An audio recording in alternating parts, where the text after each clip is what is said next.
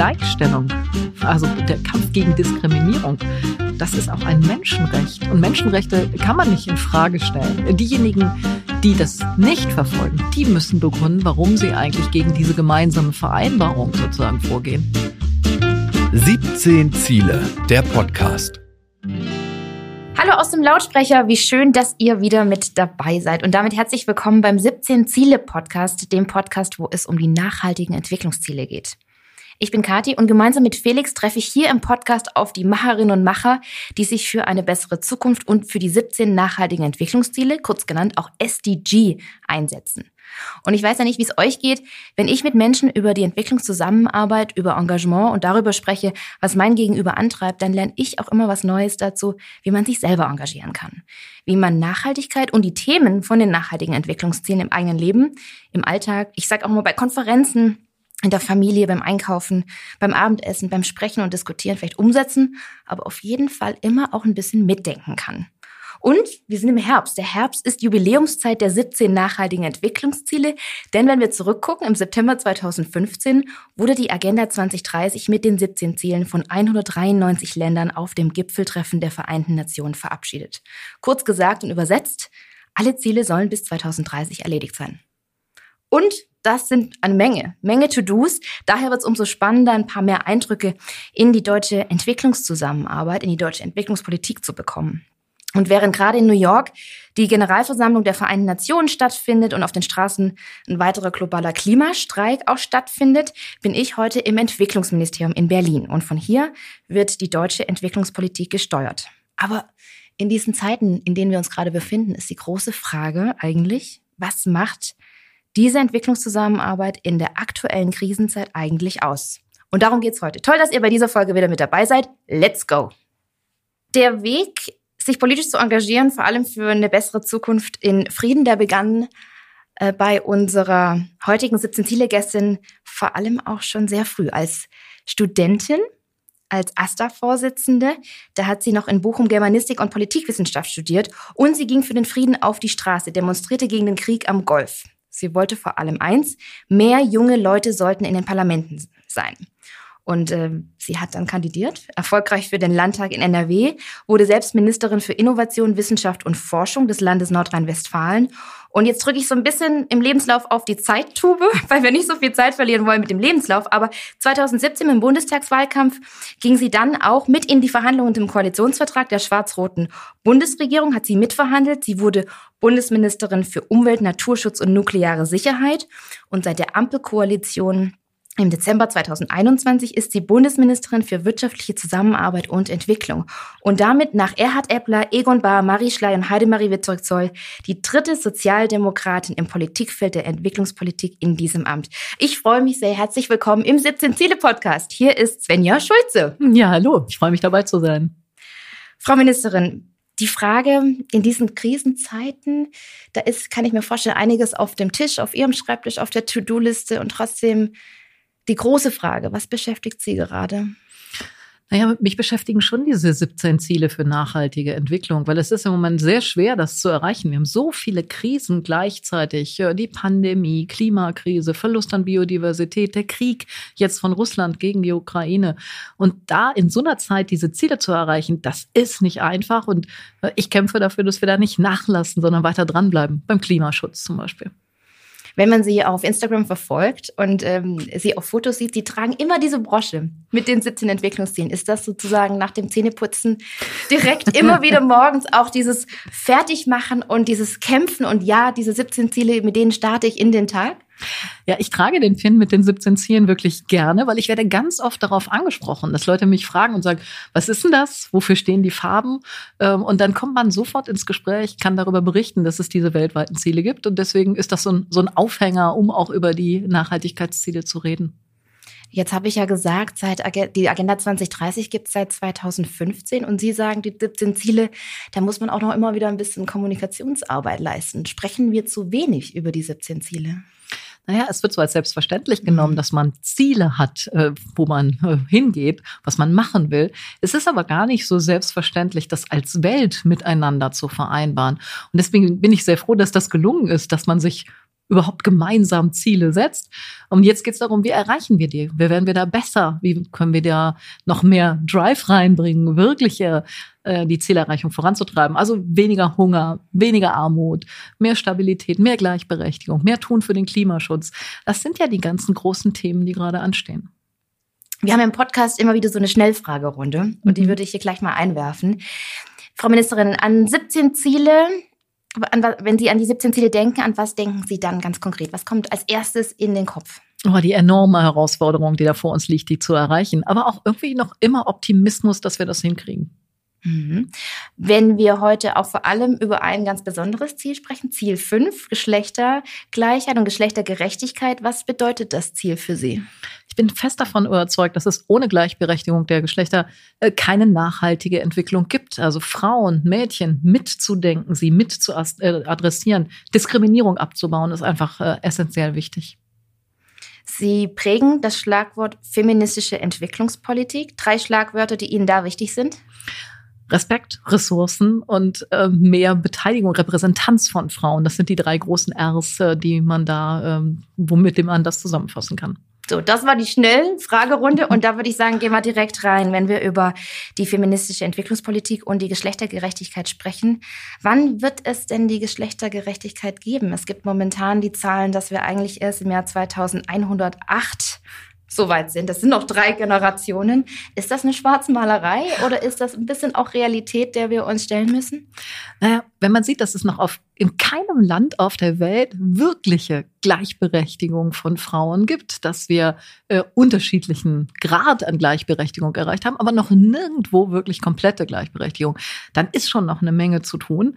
Ähm, über 100 Jahre, das kann ich mir nicht vorstellen. Wir müssen schneller werden, äh, weil wir sehen überall da, wo Frauen beteiligt werden, wo sie mitsprechen können, da sind die Gesellschaften insgesamt äh, besser, sie sind gerechter, es kommt, die Entwicklung kommt besser voran. Und deswegen ist das so zentral wichtig, dass wir äh, bei diesem Ziel nicht nachlassen und am besten noch schneller werden.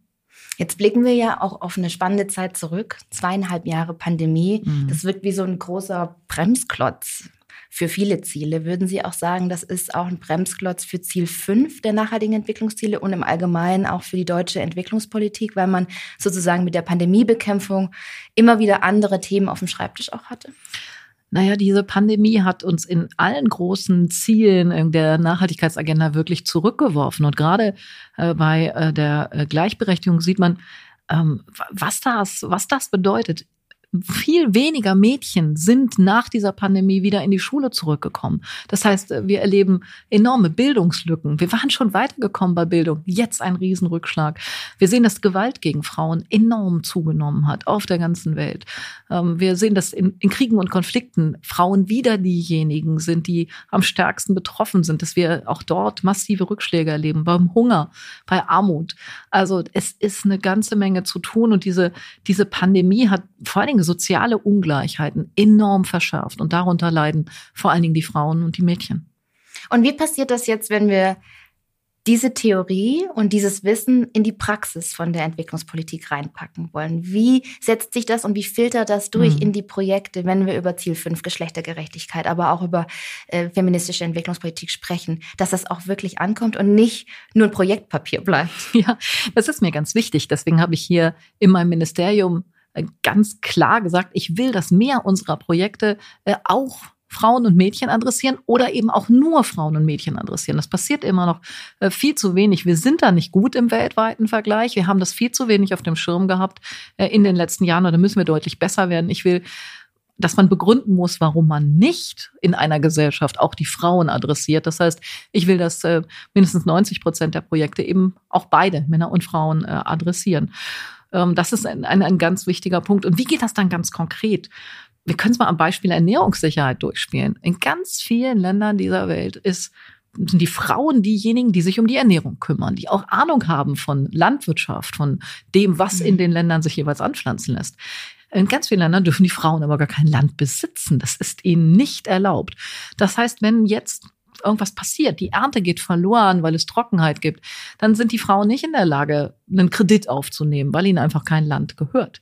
Äh, und dann hat das schlimme Folgen. Äh, die Frauen müssen die Landwirtschaft aufgeben. Das hat dann wieder Folgen für die Ernährung äh, in der Region. Also da ranzugehen, diese strukturelle Diskriminierung, Frauen dürfen kein Land besitzen, zu beseitigen, ist ein ganz zentraler Punkt, um dann eben auch Ernährungssicherheit und Stabilität von Gesellschaften voranzubringen. Man hört raus, wenn man über feministische Entwicklungspolitik auch spricht, und das haben Sie gerade auch angesprochen, ähm, da steht man ja auch für gewisse Grundwerte. Mhm. Man steht auf für Frauen in dem Thema und für das Thema Geschlechtergerechtigkeit. Jetzt wird aber wenn das verbunden wird mit wirtschaftlichen Hilfen, ist das dann, dann nicht auch kritisch zu betrachten, wenn man feministische Entwicklungspolitik ähm, realisieren möchte, gleichzeitig aber diesen Wertekanon in der Entwicklungspolitik mhm. auch mitliefert und somit auch Druck ausübt? Naja, dieser Wertekanon ist ja das, worauf wir uns in der Welt geeinigt haben. Es sind die 17 Ziele für nachhaltige Entwicklung und Gleichstellung, also der Kampf gegen Diskriminierung.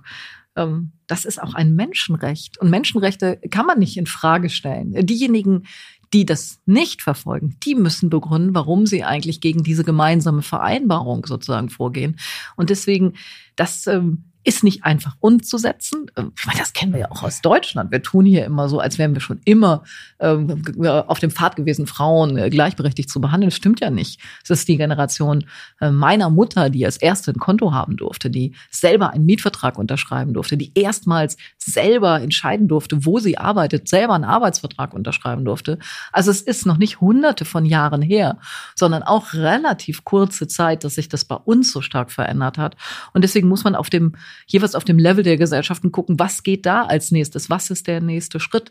Äh, aber das voranzutreiben. Ich bin fest davon überzeugt, dass Gesellschaften ähm, sich nicht weiterentwickeln, dass wir sowas wie Ernährungssicherheit, wie Friedensprozesse nicht hinbekommen, wenn mehr als die Hälfte der Gesellschaft außen vor bleibt, nämlich die Frauen. Und deswegen muss in diesem Feld mehr passieren. Sie haben Deutschland angesprochen und die nachhaltigen Entwicklungsziele, die gelten ja nicht nur für den globalen Süden, sondern auch für den globalen Norden. Was hat Sie geprägt als Entwicklungsministerin, als Umweltministerin jetzt in Ihrer Karriere, auch als Frau diese Karriere zu haben? Naja, ich glaube, dass äh, für mich auch Diskriminierungserfahrungen schon am Anfang wichtig waren. Ähm, ich war als junges Mädchen fest davon überzeugt, das gibt es bei uns in der Gesellschaft nicht. Mädchen werden nicht diskriminiert. Und musste dann sehr schnell feststellen, doch, das passiert doch beim Sport ziemlich massiv. Also ich fand es unfair, wie Mädchen und Jungen, was wir anziehen sollten an Sportkleidung. Ich habe wirklich äh, mich darüber tierisch aufgeregt. Das war auch ein, ein echter Anstoß, äh, in die Politik zu gehen, dass ich diese blöden Schuluniformen, also diese Sportkleidung nicht anziehen wollte. Weil die Rebellen in ihnen sozusagen. Ja, aber das, ich fand das diskriminierend. Ich wollte nicht ja. in der Unterhose auf dem Sportplatz rumlaufen. Das war damals das Gefühl, was ich hatte, ja. Und das ähm, dagegen, ja, klingt lustig, aber dagegen vorzugehen, das hat mich tief geprägt, dass ich das äh, unfair fand. Die Jungs hatten bequeme Kleidung und wir sollten in so einem ja, Kram da rumlaufen. Ähm, und deswegen hab, habe ich sehr schnell gemerkt, es gibt Diskriminierungen und die haben nichts mit meinem Intellekt zu tun, äh, sondern wirklich mit strukturellen Ursachen in der Gesellschaft. Und deswegen ähm, ist das was, was mich immer wieder begleitet, dass ich da hingucke. Äh, was ist unterschiedlich in Gesellschaften für Mädchen und für Jungs, für Männer und für Frauen? Und es sind immer noch massive Unterschiede da, auch bei uns. Können Sie einen Tipp nennen? Weil das war ja eine Zeit, wo feministische Außenpolitik, feministische Entwicklungspolitik mhm. jetzt noch nicht das Schlagwort der Politik war, sondern das waren ja auch Zeiten, wo man einfach noch anders gekämpft hat und ja. kämpfen musste. Was hat Ihnen da geholfen oder auch nicht geholfen? Beides. also was ich als unheimlich hilfreich erlebt habe, sind Netzwerke, sich zusammenzuschließen, ähm, die Erfahrung zu machen, dass man nicht alleine ist. Und das ist auch etwas, was mich jetzt noch prägt. Wir haben zum Beispiel in der äh, Entwicklungszusammenarbeit ein Netzwerk für Frauen, die fliehen mussten, äh, die wir weltweit miteinander vernetzen. Und was man dort an, an tollen Frauen erlebt, der Austausch unter denen. Die waren gerade vor ein paar Wochen erst äh, hier in Deutschland zu einem realen Treffen, wo wir alle zusammengeholt haben. Ähm, und diese, ja, diese Solidarität, dieses sich unterhaken, das gemeinsam was voranbringen. Ich finde, das ist das, was, was einem hilft, äh, wenn man ähm, in dem Themenfeld unterwegs ist. Unterstützen sich Frauen heutzutage mehr als noch vielleicht vor 10, 20, 30 Jahren? Weil das ist ja auch ein Phänomen, dass man diese Netzwerk, diese mhm. Sisterhood aufbaut, diese Communities auch, auch nährt und mit Energie auch füttert. Ist das was, was Sie als etwas Neues auch beobachten? Na, wenn man mal in die Geschichte reinguckt, gibt es das schon länger. Es wird nur nicht so stark darüber berichtet. Ja, ähm, das Frauenwahlrecht haben wir nicht bekommen, weil die Männer gesagt haben, auch jetzt sind sie mal dran, die Frauen. Ja, sondern das äh, haben Frauen erkämpft. Äh, eigentlich alle Rechte von Frauen sind von Frauen auch erkämpft worden. Ähm, übrigens nicht nur in Deutschland, weltweit. Wenn man jetzt gerade sieht, was Frauen am Protest im Iran machen, sich die Haare abschneiden, sich solidarisch erklären, obwohl das wirklich gefährlich ist, auf die Straße gehen. Äh, das ist absolut beeindruckend. Deswegen, ich glaube, es ist eigentlich ein, äh, das gibt es schon länger. Frauen haben sich schon lange zusammengeschlossen. Wir sollten auch mal ab und zu drüber reden. Und wie stehen wir zusammen? Auch jetzt gerade mit den Frauen im Iran, das ist natürlich ein hochaktuelles ja. Thema. Wie betrachten Sie das? Wie beobachten Sie das hier aus dem BMZ? Naja, erstmal sehe ich hier im BMZ, dass wenn wir Entwicklungszusammenarbeit wirklich erfolgreich machen wollen, wir gerade auch die Frauen in den Gesellschaften ansprechen müssen. Wir, wir können das nicht ohne die Frauen machen. Ich war in, in Kolumbien jetzt gerade, in einem Land, was über wirklich lange Zeit Krieg hatte, wo über 100.000 Menschen verschwunden sind. Äh, und da, da gibt es Frauen, die sich darum kümmern, diese verschwundenen Menschen, die, die Überreste zu finden, weil sie sagen, in dieser Gesellschaft kann kein kein Frieden entstehen, wenn man keinen Ort hat zu trauern um die Angehörigen, um die Söhne, um die Kinder, die um die Ehegatten, die da ähm, verschwunden sind. Und diese Frauen sind enormen Repressionen ausgesetzt und machen das trotzdem und engagieren sich da und werden aktiv, um eben auch Gesellschaft zu befrieden, um Orte zur Trauer zu haben. Und dieses, diese Stärke der Frauen, äh, das hat mich wirklich sehr beeindruckt. Die feministische Entwicklungspolitik wird ja von der Opposition oder wurde in der Opposition im Februar, als sie auch die große Rede im Bundestag gehalten hatten, als Gedöns mhm. sozusagen mhm. abgetan und getauft. Und gleichzeitig fragt man sich auch, muss man das Feminist Foreign Policy nennen, was im Koalitionsvertrag steht? Muss man es feministische Entwicklungspolitik nennen? Können wir das nicht humanistische Entwicklungspolitik nennen? Was antworten Sie den Kritikern, die das als Gedöns abtun? Naja, es gibt immer Leute, die aus dem letzten Jahrhundert sind, äh, wo man einfach äh, noch äh, weiter reden muss und die einfach länger Zeit brauchen. Aber es ist einfach der richtige Begriff, heute über Feminismus zu reden. Wenn Meinen Sie damit auch die CDU, CSU? Ich finde, das ist letztes Jahrhundert, wenn man immer noch glaubt, man könnte auf die Frauen verzichten. Also das, ich, ich, ich verstehe es nicht wirklich. Wir haben einen Bundeskanzler, auf, und ich bin stolz darauf, der sagt, er ist Feminist er setzt sich auch für die Stärkung von Frauen ein und er macht das auch in seiner Regierung. Äh, und dann mit offensiv mit diesem Begriff auch umzugehen und zu sagen, ja, wir wollen, dass Frauen gleichgestellt werden. Wir wollen, dass Frauen auch eine Rolle spielen. Und wir wissen, äh, dass es dann nicht nur den Frauen in der Gesellschaft besser geht, sondern dass die Gesellschaften insgesamt fairer, gerechter sind, dass, sie, äh, dass es den Gesellschaften insgesamt besser geht. Übrigens auch den Männern dann.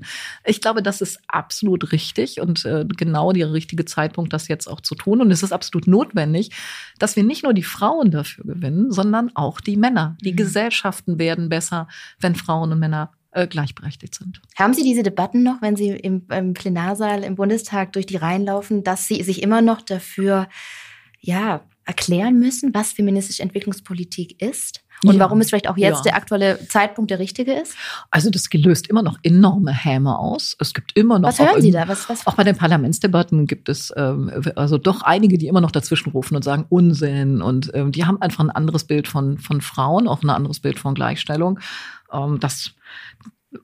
also das gibt es in unserer Gesellschaft. Das ist nicht nur was, was es woanders gibt, sondern das gibt es genauso auch bei uns. Und deswegen finde ich das umso wichtiger, dass wir es öffentlich machen, dass wir darüber reden, dass wir über die Stärke der Frauen auch reden. Ja, Frauen sind nicht nur Opfer oder Menschen, um die man sich kümmern muss, die arm dran sind, sondern Frauen können eine ganze Menge in der Welt auch verändern. Wir sagen im internationalen Kontext immer sind Agents of Change, also äh, Leute, die Veränderungen auch voranbringen können. Und das muss man ermöglichen. Wir haben so viele Probleme auf der Welt. Wir können auf die Kompetenzen, auf das Know-how, auf die Kraft von Frauen da einfach nicht verzichten. Und trotzdem ist immer wieder auch die, der Kritikpunkt da, dass diese 100 Milliarden, die jetzt im Bedarf der Bundeswehr ausgegeben werden sollen, dass man damit eben nicht die Frauen unterstützen soll, dass damit nicht die feministische Außen- und Entwicklungspolitik gemeint ist. Aber eigentlich ist da die Frage dahinter, was hat Sicherheitspolitik mit feministischer Entwicklungspolitik mhm. zu tun und wie sind Frauen, wie Sie gerade angesprochen haben, auch Botschafterinnen des Friedens letzten Endes? Also wie muss man sich da diese Brücken mhm. auch bauen und verstehen? Naja, ist das erstmal brauchen wir auch militärische Sicherheit. Ähm, da kommen wir im Moment gar nicht drum herum. Es wäre viel schöner, man könnte sich darauf verlassen, dass sich so jemand wie Putin an das Völkerrecht hält. Tut er aber nicht. Äh, er hat die Ukraine angegriffen. Er will einfach einen Teil dieses Landes äh, für sich haben. Und deswegen kommen wir nicht drum rum, uns auch äh, militärische Sicherheit wieder zu organisieren.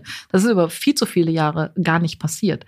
Das reicht aber nicht. Militärische Sicherheit alleine reicht nicht. Wir brauchen am Ende menschliche Sicherheit. Wir müssen ähm, auch Sicherheiten für, für die Gesellschaften organisieren. Der Klimawandel ist eine enorme Bedrohung inzwischen. Die äh, Verlust an Biodiversität ist eine Bedrohung. Armut, Ungleichheit ist eine enorme Bedrohung für Gesellschaften. Das heißt, der Sicherheitsbegriff muss ein umfassender Sicherheitsbegriff werden. Und das bedeutet dann eben auch Entwicklungspolitik als, als Präventionspolitik zu begreifen. Das, was wir in der Entwicklungspolitik machen, ist dem nächsten Konflikt vorbeugen, äh, dafür sorgen, dass möglichst eben äh, Gesellschaften einen Weg hin zu Frieden finden, dass sie gerechter werden, dass Ungleichheiten abgebaut werden.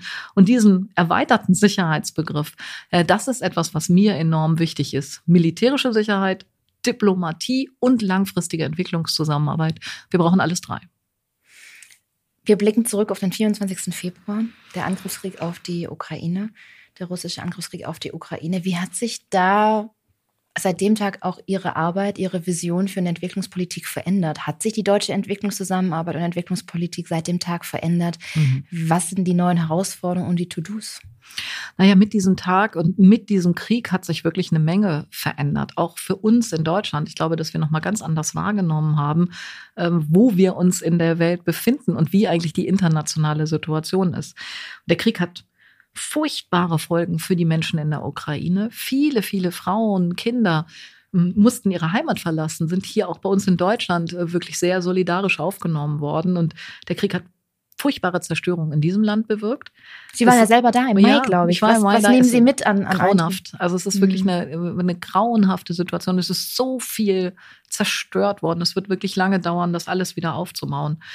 Was aber auch passiert ist, ist, dass dieser Krieg Schockwellen über die Welt gesendet hat. Weil ähm, so wie wir gemerkt haben, wie abhängig wir vom, vom Gas aus Russland sind, so haben zum Beispiel auf dem afrikanischen Kontinent viele Staaten gemerkt, wie abhängig sie von Getreidelieferungen zum Beispiel aus der Ukraine äh, sind oder wie abhängig sie von den Dünger sind, der aus, aus Russland, aus der Ukraine, aus beiden Staaten geliefert wurde. Und in der Folge haben wir wahrscheinlich eine, eine wirklich dramatische Hungerkatastrophe vor uns. Die Zahlen der hungernden Menschen sind gigantisch angestiegen. Es war sowieso schon schwierig mit Corona, mit den Klimaveränderungen. Und jetzt dieser Krieg in der Kornkammer der Welt dazu ähm, hat ähm, nochmal sehr deutlich gemacht, dass wir, dass wir uns gegenseitig unterstützen, helfen müssen. Wir haben hier aus Deutschland heraus sehr schnell ein Bündnis für die Ernährungssicherheit auf den Weg gebracht, einfach um um Hilfe besser zu koordinieren, um schneller zu sein, um Informationen zusammenzubringen, um kurzfristige Hilfe und langfristige Hilfe besser zu verknüpfen. Da sind inzwischen über 100 Staaten und Institutionen dabei, die sich, die sich koordinieren. Das ist aber auch absolut notwendig. Und dieses, wie vernetzt, wie verletzlich wir eigentlich äh, miteinander sind, ich glaube, das ist auch dem, dem Letzten jetzt nochmal klar geworden die Notsituation ist immer eine Situation und trotzdem ist Hilfe immer auch ein Katalysator für Abhängigkeiten, mhm. wenn man auch von der sogenannten Entwicklungshilfe spricht. Mhm. Vielleicht können Sie, weil wir Zuhörerinnen und Zuhörer aus ganz unterschiedlichen Interessensgebieten haben, da nochmal reingehen und erklären, was Sie auch als Unterschied sehen zwischen Entwicklungshilfe und Entwicklungszusammenarbeit und mhm. wie das sozusagen die Krisen auf der Welt minimiert, weil mhm. viele immer, wir werfen ja immer diese, diese Stichworte Entwicklungspolitik, Entwicklungszusammenarbeit, Entwicklungshilfe durch den Raum und das auch in den Medien immer oder manchmal auch ein bisschen schwammig formuliert. Wie, wie formulieren Sie das, mhm. dass Sie da auch sehr scharf definieren? Ich benutze den Begriff Entwicklungshilfe eigentlich gar nicht so gerne, weil es geht ähm, gar nicht so sehr um Hilfe, also klassisch, ich weiß es besser und helfe dir, sondern es geht um, um Partnerschaft, um Unterstützung, um gemeinsam Lösungen zu finden für die Probleme, die, die da sind. Also wir hier in Deutschland, wir äh, haben nicht das Know-how, wie man in Afrika am besten Landwirtschaft betreibt. Aber wir können helfen, dass diejenigen, die das auf dem afrikanischen Kontinent wissen, äh, anderen das Wissen wieder beibringen, ähm, kleinbäuerliche Landwirtschaft ermöglichen, ähm, helfen, dass es Bewässerungssysteme gibt und äh, partnerschaftlich miteinander zu entwickeln, was ist jetzt für die jeweilige Region das Beste, um zum Beispiel Lebensmittel anzubauen und um unabhängiger zu werden von Importen. Und dieser partnerschaftlicher Ansatz, also nicht oberlehrerhaft irgendwie sagen, wir wissen schon alles und jetzt macht das mal so, sondern äh, miteinander zu entwickeln, was sind die besten Vorgehensweisen, um, um Hunger zurückzudrängen, um Armut zurückzudrängen, um Gleichberechtigung voranzubringen. Ähm, das ist eigentlich das, was, was mir ähm, da wichtig ist. Und deswegen spreche ich lieber von Entwicklungspolitik und von Partnerschaft, von dem gemeinsamen Vorgehen, weil wir brauchen einander. Wir haben nur eine Welt und äh, ob die Kohlekraftwerke äh, jetzt in, in China oder in, äh, auf dem afrikanischen Kontinent oder bei uns äh, das äh, äh CO2 in die Luft bringen, das ist am Ende fürs Weltklima egal. Es ist überall schädlich und deswegen müssen wir überall zum Beispiel in der Klimapolitik raus aus CO2 und müssen uns aber gegenseitig helfen, dass das so schnell wie möglich auch gelingt. Wie übernimmt da Deutschland und auch Ihr Ministerium die Verantwortung, gerade wenn wir über die Klimaziele sprechen mhm. und wenn wir auf, den, auf, auf Dänemark zum Beispiel auch schauen, die momentan natürlich auch die Communities unterstützen, auch wenn es nur ein symbolischer Zahlenwert von 13 Millionen ist, aber immerhin die Symbolik reicht ja, um vielleicht auch einen Dominoeffekt zu erreichen, dass man Communities, die ganz direkt mit den Klimaschäden zu hantieren haben und mhm. darunter auch leiden, dass die unterstützt werden. Also Thema Verantwortung in diesem Gemengelage der Krisen, in der, mhm. denen wir auch leben. Ja, Deutschland übernimmt da sehr viel Verantwortung. Wir sind wirklich einer der der großen Geber, was das Geld angeht, aber auch was Ideen angeht. Also wir haben jetzt zum Beispiel eine, eine Partnerschaftsidee, die ich sehr gut finde. Das sind Energiepartnerschaften, aber die sind fair. Also Just Energy Transition Partnerships nennen wir sie. Also ähm, wir müssen raus aus der Kohle. Aber das muss so sein, dass das auch fair für die Menschen ist, die heute von der Kohle leben. Also die, so wie wir hier in Deutschland nicht einfach ganze Regionen alleine lassen und sagen, jetzt steigen wir aus der Kohle aus und gucken wir mal, was da passiert, sondern helfen, dass was Neues in, im, auf den Weg kommt. So machen wir das jetzt äh, zum Beispiel auch mit Südafrika. Wir helfen denen, neue Arbeitsplätze zu entwickeln, äh, damit sie aus Kohle aussteigen können und damit es Alternativen äh, für die Menschen gibt, die dort beschäftigt sind. Und solche, solche Partnerschaften voranzubringen, ist was, was ganz Wichtiges ähm, im Bereich äh, Klima, aber auch ähm, in anderen Bereichen, Infrastruktur aufbauen. Ja? Ähm, wir wissen im Gesundheitsbereich, niemand auf der Welt ist sicher, bevor nicht alle sicher sind. Das haben wir in der Pandemie sehr schmerzhaft gelernt. Jetzt Gesundheitssysteme aufzubauen in der ganzen Welt ist ganz zentral wichtig und das können viele Staaten nicht alleine. Die sind komplett überschuldet, die haben überhaupt nicht das Geld, da was voranzubringen.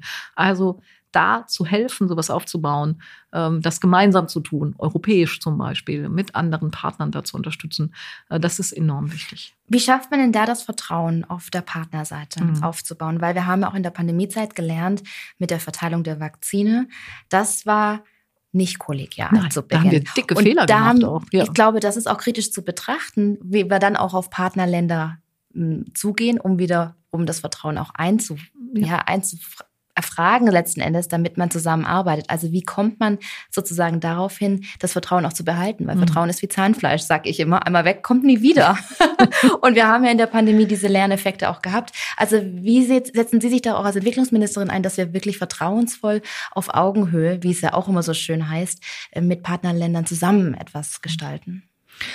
Ja, also das geht nur darüber, dass man wirklich langfristig zusammenarbeitet und dass man immer wieder die Kontakte aufbaut und Verbindungen aufbaut und ähm, auch über Fehler spricht. Wir haben in der Pandemie Fehler gemacht, ganz große Fehler. Also was denn zum Beispiel? Also Südafrika hat zum Beispiel ähm, die ersten Varianten äh, von ähm, äh, dem äh, von der Pandemie also äh, entdeckt, äh, die Omikron-Varianten, die wir heute alle kennen. Wir kennen heute alle die unterschiedlichen ähm, Varianten, die es gibt, aber als Südafrika das entdeckt hat, da haben wir nicht gesagt, super, lass uns zusammenarbeiten, wie können wir das gemeinsam jetzt in den Griff kriegen, sondern wir haben erstmal bei uns die ganzen Grenzen dicht gemacht und uns abgeschottet.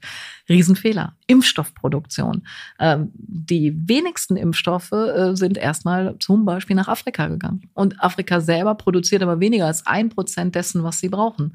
Ähm, jetzt erst fangen wir an, äh, Afrika zu helfen, selber Impfstoffe aufzubauen, selber Produktion voranzubringen. Und zwar nicht nur äh, für Covid-19, sondern auch äh, für die Pandemien, die wir hier gerne mal vergessen. Malaria, Tuberkulose, die aber äh, gerade auf dem afrikanischen Kontinent immer noch sehr, sehr äh, präsent sind. Also das jetzt darüber auch zu reden und zu sagen, dass wir Fehler gemacht haben, das gehört zu so einer Zusammenarbeit dazu. Und ähm, mir ist es wichtig, dass wir jetzt zum Beispiel helfen, ähm, dass Impfstoffe in, in Afrika produziert werden. Ja, wir helfen zum Beispiel gerade ähm, Genehmigungen überhaupt zu ermöglichen. Also es werden jetzt erste Impfstoffe in, in Afrika produziert werden, aber es muss ja dann auch eine Verwaltung geben, die diese Impfstoffe genehmigt. Ähm, da helfen wir jetzt gerade mit unseren äh, europäischen Erfahrungen, sowas aufzubauen. Wir helfen, die, die Leute auszubilden, die man braucht, damit der Impfstoff auch hergestellt werden kann.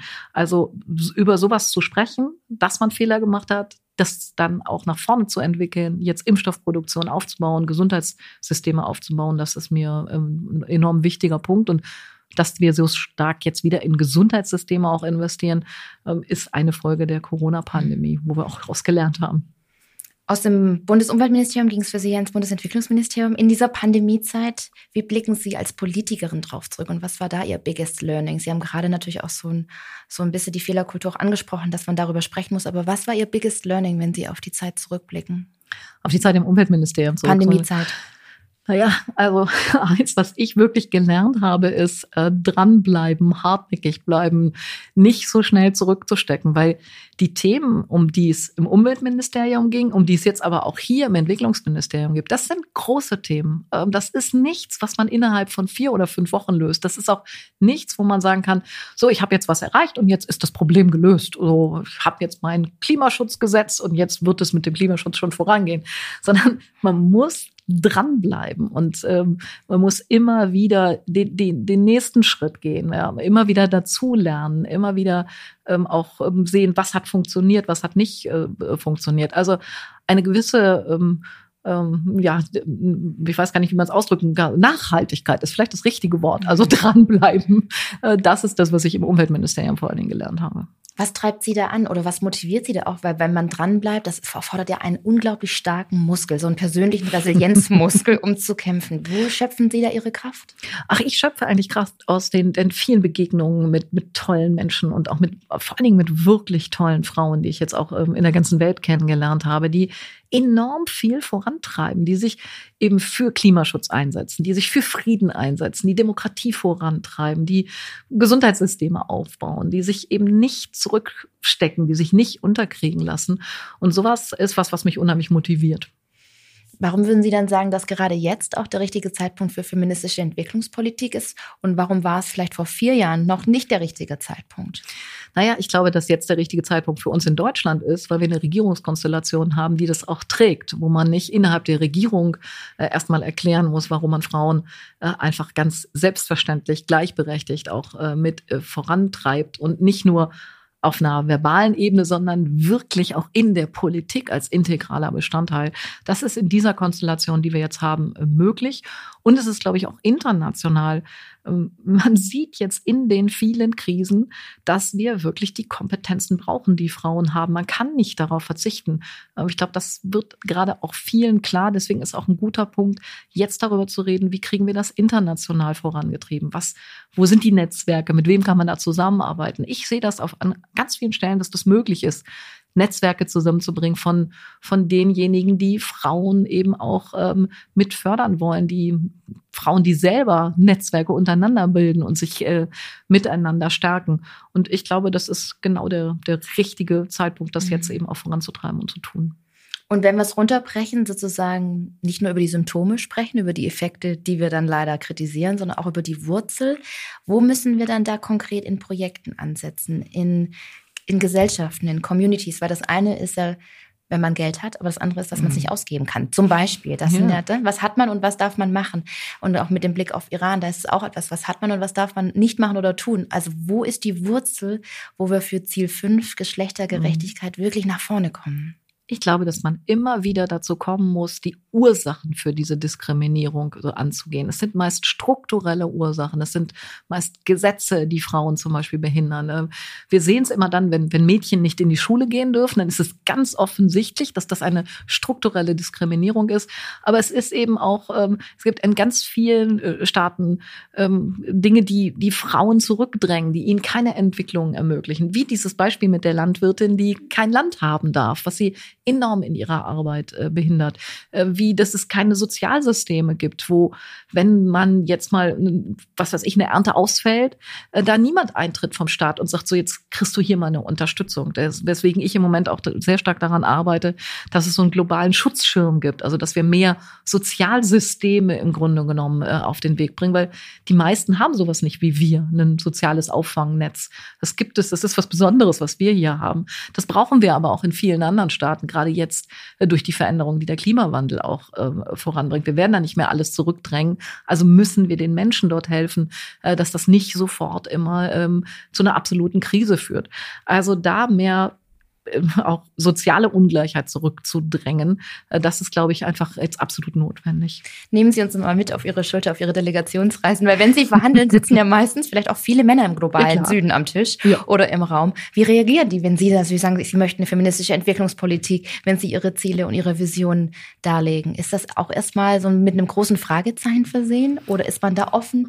Wie sind da die Reaktionen? Das ist sehr unterschiedlich. Ich habe auf dem afrikanischen Kontinent äh, viele Diskussionen erlebt. Was ist ich? In Ruanda habe ich vor allen Dingen mit Ministerinnen diskutiert. Die fanden das ganz selbstverständlich und haben mir darüber berichtet, wie schwierig das dann im Alltag aber doch umzusetzen ist. Das, was weiß ich, äh, die Männer immer noch erwarten, dass die Frauen arbeiten, tolle Jobs übernehmen, aber gleichzeitig Haushalt, Kinder und was weiß ich, was noch irgendwie alles unter einen Hut bekommen.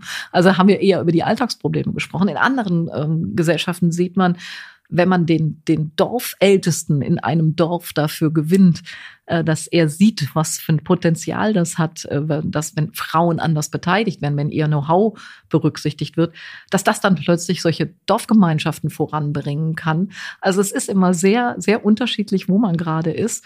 Ähm, aber es ist auch nicht anders als in Deutschland. Es war ja auch nicht so, dass alle Hurra geschrien haben, als ähm, Frauen Wahlrecht haben wollten oder alle Hurra gerufen haben, als es um ähm, die gleiche Rechte für Frauen ging. Mhm. Wenn wir auf Ziel 5 nochmal schauen und auch die 17 nachhaltigen Entwicklungsziele, unterscheidet man in die Geschlechtskategorien Mann und Frau und auch die Unterziele zur Gleichberechtigung, da geht es oft auch Mädchen und Frauen. Wenn wir jetzt da einfach nochmal reinschauen, weil wir auch die Diskussion natürlich gerade in Deutschland haben, mit dem Blick äh, und auf die spezifischen Probleme und Herausforderungen von lesbischen, bisexuellen und Transfrauen oder schwulen Männern und nicht-binären Menschen. Was ist mit denen Problem? Sind mhm. die irgendwie vergessen worden in den 17 Zielen?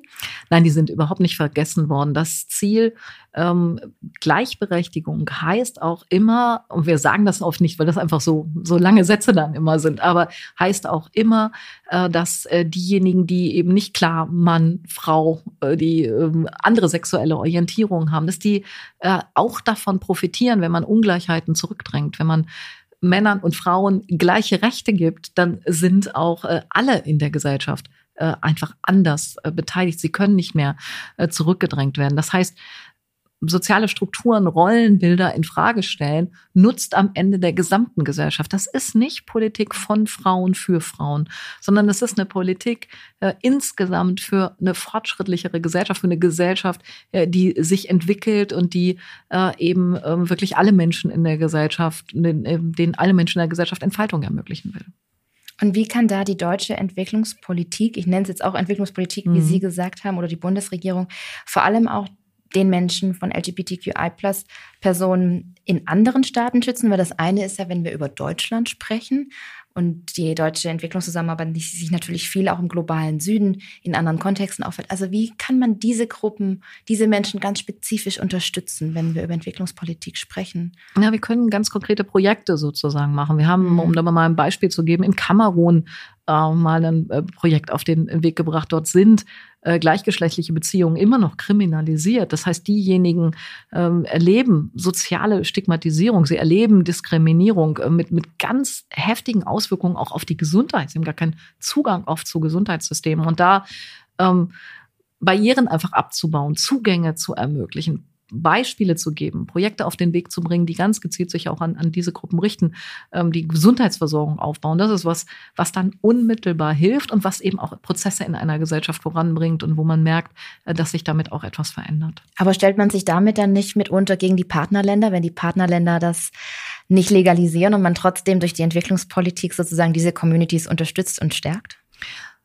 ich würde nicht sagen, dass das gegen die Partnerländer ist. Das ist für die Menschen dort in den Ländern. Und ja, das geht manchmal nicht immer mit, das geht nicht immer mit Regierung. Was weiß ich, in Afghanistan im Moment äh, machen wir und unterstützen wir Bildung für Mädchen. Das äh, äh, findet nicht äh, immer mit Zustimmung der Regierung statt. Klar, die sind da äh, anders. Trotzdem ist es absolut wichtig, Mädchen Bildung zu ermöglichen. Und so ist das in vielen Feldern, dass wenn das mit Regierungen schwierig ist, wir ähm, versuchen auch demokratische Kräfte in Gesellschaften zu stärken. Wir sprechen viel über Entwicklungspolitik. Was bedeutet für Sie Entwicklung? Na, Entwicklung heißt für mich äh, miteinander lernen und miteinander wachsen. Ähm, mhm. Ich bin fest davon überzeugt, dass wir in der gemeinsamen Arbeit mit unseren Partnerländern eine ganze Menge auch für uns lernen. Ähm, ich war wirklich überrascht, äh, wie stark Digitalisierung zum Beispiel in Afrika schon vorangeschritten ist, was dort alles mit digitaler Unterstützung gemacht äh, wird. Da fühle ich mich manchmal hier ein bisschen wie Entwicklungsland, weil wenn man keine ja, aber, Telekom-Bars hat oder ja, ja da, da, läuft alles übers Handy. Ja, ja. das ist für uns unvorstellbar, ähm, so viel ähm, über über das Handy auch an, an Dienstleistungen des Staates zu organisieren. Das können wir uns auch aus Datenschutzgründen oft ähm, so gar nicht vorstellen. Aber zu sehen, was das ermöglicht, was das auch Menschen ermöglicht, die gar nicht so gut lesen und schreiben können und was da äh, möglich ist, auch an, an Integration von Menschen, fand ich total interessant. Und äh, ich glaube, wir, wir lernen mit und voneinander. Was auch. können wir vom globalen Süden denn lernen? Ist das das Entrepreneurship? Ist das ein Mindset? Ist das eine Offenheit? Oder was, was haben Sie vielleicht auch gelernt auf Ihren Reisen mhm. oder in Gesprächen mit AktivistInnen aus dem globalen Süden? Ich bin inzwischen vorsichtig mit dem globaler Süden, globaler mhm. Norden, weil äh, wir sind weder im globalen Norden noch im globalen Süden alle gleich. Ja, das ist, äh, der, also wir würden uns ja auch wehren dagegen zu sagen, alles hier ist gleich. Ähm, und das ist im, der globale Süden ist eben auch sehr, sehr unterschiedlich. Es ist genauso wie hier bei uns. Ähm, wir stellen die kulturellen Unterschiede innerhalb Deutschlands fest, äh, wir innerhalb von Europa. Äh, wir, wir sehen, was uns äh, auch in Industrienationen unterscheidet. Und der afrikanische Kontinent ist, ist bunt, ist vielfältig, ist, ähm, ist nicht eins sozusagen. Gibt es jetzt mit Ihrer Entwicklungspolitik oder mit dem BMZ aktuell ähm, einen weiteren Schwerpunkt auf den afrikanischen Kontinent, weil Entwicklungspolitik hat natürlich auch so geografische Schwerpunkte. Mhm. Manche Ministerinnen und Minister setzen auf Zentralasien, auf Südostasien, auf China, Asien, äh, andere auf Lateinamerika, jetzt der afrikanische Kontinent. Wenn wir auf die Weltkarte schauen, wo würden Sie sagen, ja, das, das sind die Themen, die ich weitertreiben möchte? Ich habe mir erstmal vier ähm, inhaltliche Schwerpunkte gegeben. Ich habe gesagt, ich will diese feministische Entwicklungspolitik betreiben. Wir müssen weiter gegen, gegen Armut, gegen Hunger kämpfen. Das ist einfach ein existenzieller Bestandteil von Entwicklungspolitik. Ich will, dass wir eine Just Transition, also einen Klimaschutz vorantreiben, der ähm, wirklich fair ist, der gerecht ist, der äh, auch dafür sorgt, dass die Menschen mitgenommen werden in den Regionen. Und wir müssen für die Frage äh, der, der, Gesundheits, der, der Gesundheitssysteme, Kampf gegen Pandemien äh, einfach noch mehr tun. Und wenn man sich diese vier Themenblöcke anguckt, dann dann geht das nicht nur mit Afrika. Afrika spielt eine ganz, ganz wichtige Rolle. Aber wir brauchen auch den Kontakt nach Lateinamerika. Äh, wir müssen mit denen zusammenarbeiten in Friedensprozessen oder auch in der Frage, erneuerbare Energien voranzubringen. Wir brauchen den Kontakt zu unseren östlichen Partnerschaften. Ich habe jetzt mit Georgien, Armenien äh, intensive Gespräche geführt, weil wir sehen ja, ähm, Putin hat einfach die Ukraine überfallen. Diese östlichen Länder haben große Sorge, was das irgendwie für sie bedeutet. Die zu stärken in ihrer Entwicklung ist auch, ähm, muss auch mit in unserem Interesse sein. So, und wir brauchen natürlich auch die Verbindung nach Asien. Also Klimaschutz voranzutreiben, äh, ohne äh, die asiatischen Länder dabei zu haben. Wie soll das gehen? Also äh, wir müssen mit, mit Indien zum Beispiel sehr intensiv zusammenarbeiten. Und deswegen ist es für mich nicht so eine starke Fokussierung auf einzelne Länder, sondern wirklich auf diese großen Themen, in denen ich zusammenarbeiten will. Und dann haben wir uns 64 äh, Länder genommen, mit denen wir intensiver arbeiten. Aber der, der Fokus muss in Netzwerken auch in der Welt sein. Das brauchen wir. Und trotzdem sind Länder mit dabei, die im Sicherheitsrat sich nicht auf die Seite der europäischen Werte gestellt haben, wenn wir auf den russischen Angriffskrieg von ja. der Ukraine schauen. Also wie spricht man auch da, Thema Vertrauen gegenüber den sogenannten Partnerländern, weiter miteinander, auch wenn man in dieser Entscheidung des Krieges andere Richtungen auch angehen mhm. möchte? Hm. Naja, 70 Prozent der Menschen leben inzwischen in Autokratien. Das ist ein Riesenproblem. Und ähm, ich bin fest davon überzeugt, dass wir mithelfen müssen, auch die Vorteile von Demokratien darzustellen und immer wieder auch für, für Demokratie, für demokratische Werte, für Meinungsfreiheit äh, auch zu werben. Und das müssen wir auch mit den Ländern tun, die nicht mit uns einer Meinung sind. Gerade mit denen. Was passiert denn, wenn wir aufhören, mit denen zu reden? Dann Aber haben wie sie spricht ja man mit den Taliban? Ja gut, mit den Taliban ist es wirklich schwierig. Das ist jetzt ein Extrembeispiel. Mit denen äh, sprechen wir äh, erstmal nicht. Aber es gibt zum Beispiel von den Vereinten Nationen Zugänge ähm, äh, auch ähm, zu den Taliban, mit denen man noch reden kann. Das muss auch passieren. Ähm, da, da leben einfach sehr viele Menschen, die kann man nicht einfach, ähm, da kann man nicht einfach sagen, ist mir egal, ja. Ähm, aber was wir tun müssen, ist, Gesprächsfäden aufrechterhalten, miteinander in der Diskussion bleiben, für die eigene Position werben und nicht einfach sagen, äh, die anderen die haben sich falsch verhalten, jetzt reden wir nicht mehr miteinander. Und das ist die Kunst der Diplomatie, äh, die man da braucht, aber auch die Kunst weiterhin in Netzwerken zusammenzuarbeiten, immer wieder zu, darüber zu sprechen, warum ist uns das so wichtig? Warum schockt uns äh, der Angriff Putins auf die Ukraine so? Was, was bewegt uns da? Ähm, darüber im Austausch zu bleiben, ist ganz zentral wichtig, weil wir, wir haben keinen Planeten B, auf den wir ausweichen können, wenn es uns hier nicht gefällt oder wenn es hier irgendwie äh, konflikthaft wird. Wir müssen alle zusammen auf diesem einen Planeten klarkommen. Und deswegen brauchen wir auch äh, den, den Austausch und die, die Diskussion miteinander. Sie haben es angesprochen mit dem Blick, geografischen Blick auf Ostafrika. Äthiopien, Somaliland, Djibouti, Kenia, Südsudan, Sudan, Eritrea, große Hungerszahlen. Ja. Ähm, die nachhaltigen Entwicklungsziele bis 2030, kein Hunger auf der Welt.